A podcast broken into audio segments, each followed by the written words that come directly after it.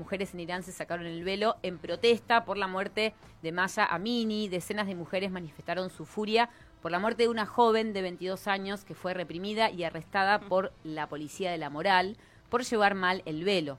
En las protestas, las mujeres desafían las leyes islámicas y se sacaron eh, sus velos. La familia de ella acusa a la policía de golpear a Amini hasta dejarla en coma y por lo tanto ser responsable de su muerte. A su vez, testigos presenciales dijeron que Amini fue golpeada mientras estaba dentro de una furgoneta de la policía cuando detuvieron en Teherán el martes. El principal foco de manifestaciones se dio en Saqqez, provincia de Kurdistán, ciudad natal de la joven que se encontraba en la capital iraní de visita con su familia cuando fue detenida. El simbólico gesto ocurrió el domingo en el cementerio donde fue enterrada. Eh, el, momento está captado por las por, celulares, por las cámaras. Fue viral este tuit de eh, la periodista y activista iraní Masi Alinejad. Es difícil, ¿eh? Es más. Es em, si querés, Dai, lo ponemos, el, el video. Eh, el tuit dice, eh, Tami, lo tenés ahí, si no lo ah, tengo acá, creo. Ahí está el momento.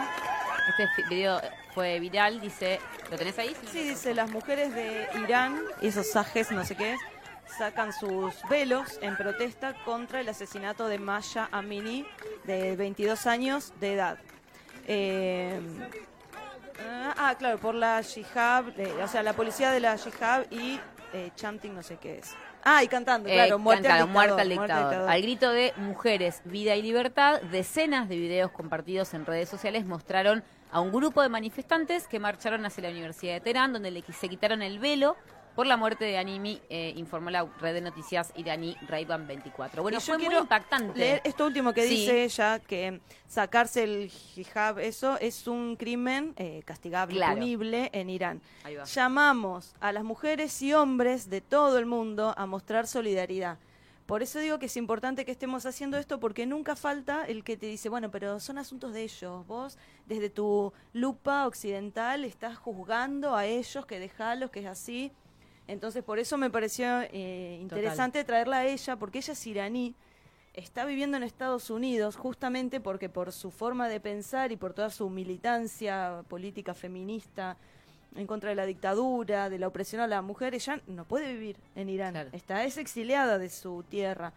Entonces, ella, en tanto activista iraní, nos pide que nos solidaricemos. Entonces, no, acá no vengan con la relatividad cultural, mira para el otro lado cuando matan mujeres lapidadas, por ejemplo, porque, ay, vos porque te crees superior, que Occidente es superior.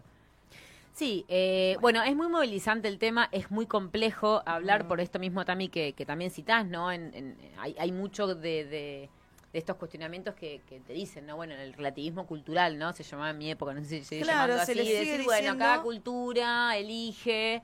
Y no, eh, cada cultura puede elegir, no sé, celebraciones, no sé, pero cuando estamos hablando de tortura, de muerte, ahí estamos hablando de derechos humanos que es internacional. Y cuando hay personas dentro de esa cultura que están eh, sufriendo y denunciando esa, esa opresión, como bueno, digo, fue muy impactante lo que pasó porque yo no, no tenía mucho registro de haber visto eh, videos así donde las mujeres también empezaban a cortarse el pelo, muchas hacían videos para redes sociales cortándose el pelo, sacándose el velo. Hay otro video que también si quieren podemos poner mientras hablamos, eh, Dai, de la viejita. Eh, sin, sin volumen, claro, de una señora mayor, este también con su velo en la mano, agitándolo. Eh, bueno, ahora Cris, si querés nos contás un poquito el, contexto que, por ahí vos estás más en tema. Pero la verdad es que a mí me ponía la piel de gallina verlas sacándose el velo eh, enojadas, eh, como, ¿no? Eh, y, juntas, cortando, o sea, esto, ¿no? resistiendo, como sacando y diciendo, bueno, hasta acá. Que es algo que no, por lo menos yo, desde mi ignorancia, no tengo recuerdos de haberlo visto en mis años. como decía Tami, esas expresiones en la calle son riesgosas. Sí, claro. eso es lo que pensaba. Claro. Esto eh, porque es algo como, bueno, ahora lo va a decir Cris, pero que está más en un contexto donde todos están eh, rechazando una dictadura. Pero si hay un sistema establecido donde todos los varones están de acuerdo en que las mujeres tienen que hacer eso, ahí te caen con ametralladoras y chau, manifestación. Sí. O sea, es muy de riesgo. Y que también por eso la mujer tiene que estar guardada en su casa, porque es una forma de no estar todas juntas organizándose. Sí, de hecho el velo lo, que simboliza es que la mujer tiene que permanecer dentro de la esfera privada. Claro.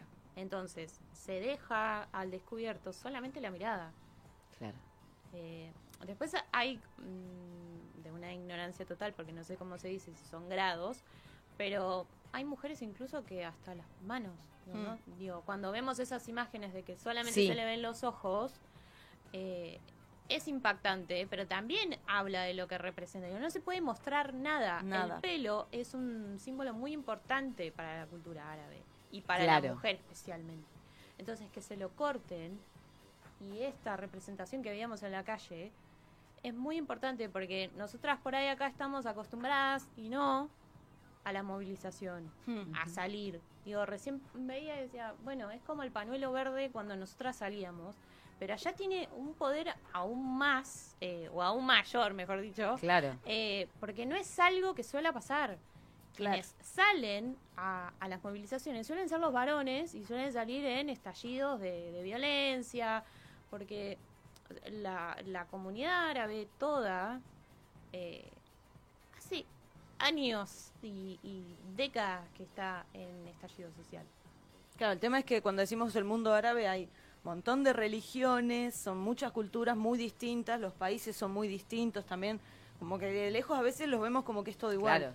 Y no. Eh, y ahí es importante por ahí mencionar esto que decías vos o, o, recuperar un poco lo de la cultura, porque acá, por ejemplo, nosotros tenemos una, una constitución que marca un Estado, la forma del Estado, el hecho de respetar religiones. Allá es una única religión para todos. Es una teocracia. Claro. Entonces, esta revolución que están haciendo las mujeres, porque lo es, porque no había pasado antes, está enmarcada en el reclamo de, no es rechazar por completo, por eso es como, es difícil para nosotros hacer ese acercamiento, pero es como, ¿cómo podés, cómo podés estar de acuerdo quizás con una religión como esa? Pero no es destruirla por completo, sino es repensarla. Y con el catolicismo pasa lo mismo. Es como, vengan al siglo XXI. Claro, las católicas por el derecho a decidir, por ejemplo. por ejemplo. Claro, podemos estar de acuerdo con algunas cosas que plantea el Corán, pero hay otras que ya son inadmisibles por los extremos a los que se llega. Porque mataron a una chica porque no tenía el velo puesto. Claro. Pero bueno, que casi que es como, no sé, es, realmente es como... Nosotros decimos no puede ser. Es. Pero acá incluso también pasa con muchas cosas. Digo, hay mm, médicas que, que, llevan a cabo abortos en instituciones y las llevan presas. Y hay una ley que establece que se puede hacer. Entonces, estamos hablando de derechos humanos básicos como la vestimenta, el tema es que están enmarcados dentro de la cultura. ¿Y qué hace esta policía moral? Va controlando a la gente que no lo hace. Una locura. La policía moral existe. O sea, existe así, se llama así. Se llama claro, por eso moral. Es, una... barbaridad. yo estaba viendo en los comentarios al video, porque este el de la viejita lo sube Agustín Antonetti, que no sé dónde es, pero obviamente. Sí, Antonetti. Antonetti es occidental. Claro, sí. Y hay gente que comenta, que esto yo no lo sé, pero dice, es probable que esa abuela tenga fotos de ella en bikini o minifalda antes de que en Irán cayera eh, bajo la revolución islámica y busca la misma libertad para su nieta. Claro, como que no, no era tan así Irán hace unos años. Claro, por eso están buscando la forma de claro. eh, cambiar y destituir a la persona que establece cómo tiene que ser la vida. Sí, la vida. Todo. Se lo impusieron en los 70, eh, habría que hablar con Pedro Brigger, este periodista internacional que me encanta. Por eso yo tengo el recuerdo, mi, mi abuelo, sus papás eran de Siria y vinieron acá cuando ellos eran muy chiquitos. Y siempre contaban las mismas historias de guerra, mm. de, del estado de conflicto, el conflicto como un estado natural. Claro. El estallido, el, ruido de bomba. Y yo mm. también tengo el recuerdo de ser chiquita y estar pasando la tele eh, no sé, guerra de vuelta en Siria, Irán, digo, son naciones que están siempre en ese estado, pero por alguna cuestión no pueden traspasar. Y por eso creo que ahora el rol que tienen las mujeres suma mucho. Porque antes era un lugar solo de los varones el pedir un cambio. Sí, Tal cual. Sí, porque además ahí es donde... Claro, pero ahí, no sé, por ahí soy... Eh, pero digo, ahí donde se suma la lucha de las mujeres es donde se vuelve mucho más mundial y transversal. O sea, es como que si hay feminista en el medio, bueno, la cosa va a, o sea, no nos vamos a quedar, o sea, claro, con el feminismo afroamericano. Claro.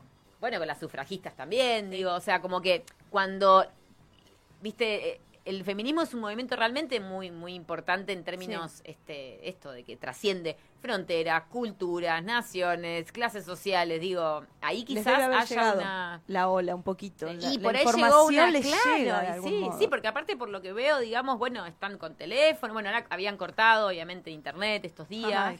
este ahí por lo que pude seguir varios decían eso, digamos, que obviamente cortaron la comunicación, que es la clave. Eh, pero bueno, están decididas, se las ve decididas a ellas y, creo que ellas pueden llegar a ser un motor interesante. ese día las podrían haber matado las a podrían haber matado a todas. A esa Era una locura. También la podrían haber matado. Porque no es que, ah, no, bueno, no, vos no, porque sos grande. No. No hay eh, límite. Entonces. y además es otro estado, no es un estado de derecho como lo conocemos. Pero yo pienso en, Siria. Eh, ya hay cosas que no es que alguien viajó a Siria y me contó me contó el sirio, las cosas que pasaban en su país. Claro, le decimos a Abdul, se llamaba Majed. Que yo dije, este me va a dejar muchas anécdotas para contar. Tal cual. Dicho y hecho. Y sí, la situación de las mujeres, así todo, Siria era, es uno de los países más abiertos hacia las mujeres, porque por ejemplo pueden andar vestidas de colores y demás. El tema es que si es soltera, mejor que se tape el pelo. Andan con el pelo tapado, ¿no? Eh, ¿Por qué no? A ver, él porque había ido con la, su novia o esposa, no sé qué era, que ella era argentina, y le decían, pero decirle que se tape el pelo, que se tape aunque sea el pelo, porque los vecinos miran, ¿qué van a decir? o sea, no la iban a matar a ella. El pelo es considerado un elemento de seducción. Claro, pero es como si dijera, anda en tanga. claro. va al supermercado en tanga. Sí, es provocador. Entonces, en el, baile, el pelo. tiene un rol muy importante. Si vos te fijas, la, la mayoría de las bailarinas tienen el pelo largo. Sí, sí, sí. sí, es verdad. Si no hay, y hay, hay formas de tocarse el pelo cuando estás bailando, que están contempladas, el uso del pelo, como un elemento sensual. Entonces hay que taparlo. Claro. Em, hay una peli, eh, Cris, que nos comentabas. Sí. Que está buenísima, que nos mandaste un extracto que lo, vamos a pasar después. Es de esas películas animadas para adultos que, que está muy bien hecha eh, está en inglés, pero me parece que en YouTube está traducida, subtitulada, que se llama Persepolis. Y habla justamente de todo lo que hablábamos recién. Y es bastante conmovedora verla porque es desde que, eh, bueno, es la historia de una chica y cómo va asimilando esos elementos de la sociedad que está alrededor, cómo busca salir, cómo busca tener como su propio camino.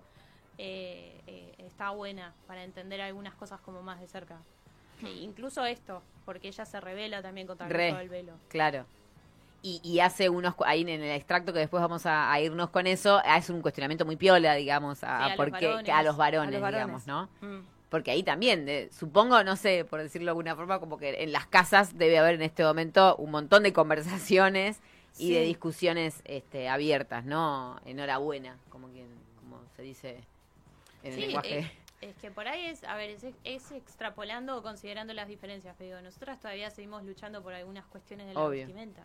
Sí, sí, sí. Es aún mucho más grave. Mucho más. pero, digo, es parte de lo mismo, entonces por eso también se apela como a un movimiento más masivo. Podés decir, bueno, nosotras también somos parte. Claro. No es el, feminismo de las blancas o, el feminismo de determinados. No, más vale. Todas. Igual yo siempre quiero que esto que quede siempre claro. Cuando hablamos de la opresión en otro país y los oprimidos son los hombres, hablamos de esclavitud y demás, ahí sí, todos eh, se están sienten conmiseración, ahí no hablamos de no, pero es su cultura. Sí, ahí no relativizamos. Sí, allá a los negros sí, les dan latigazos, pero es la cultura, no te metas. No, ahí denuncian, qué feo, qué mal ese país.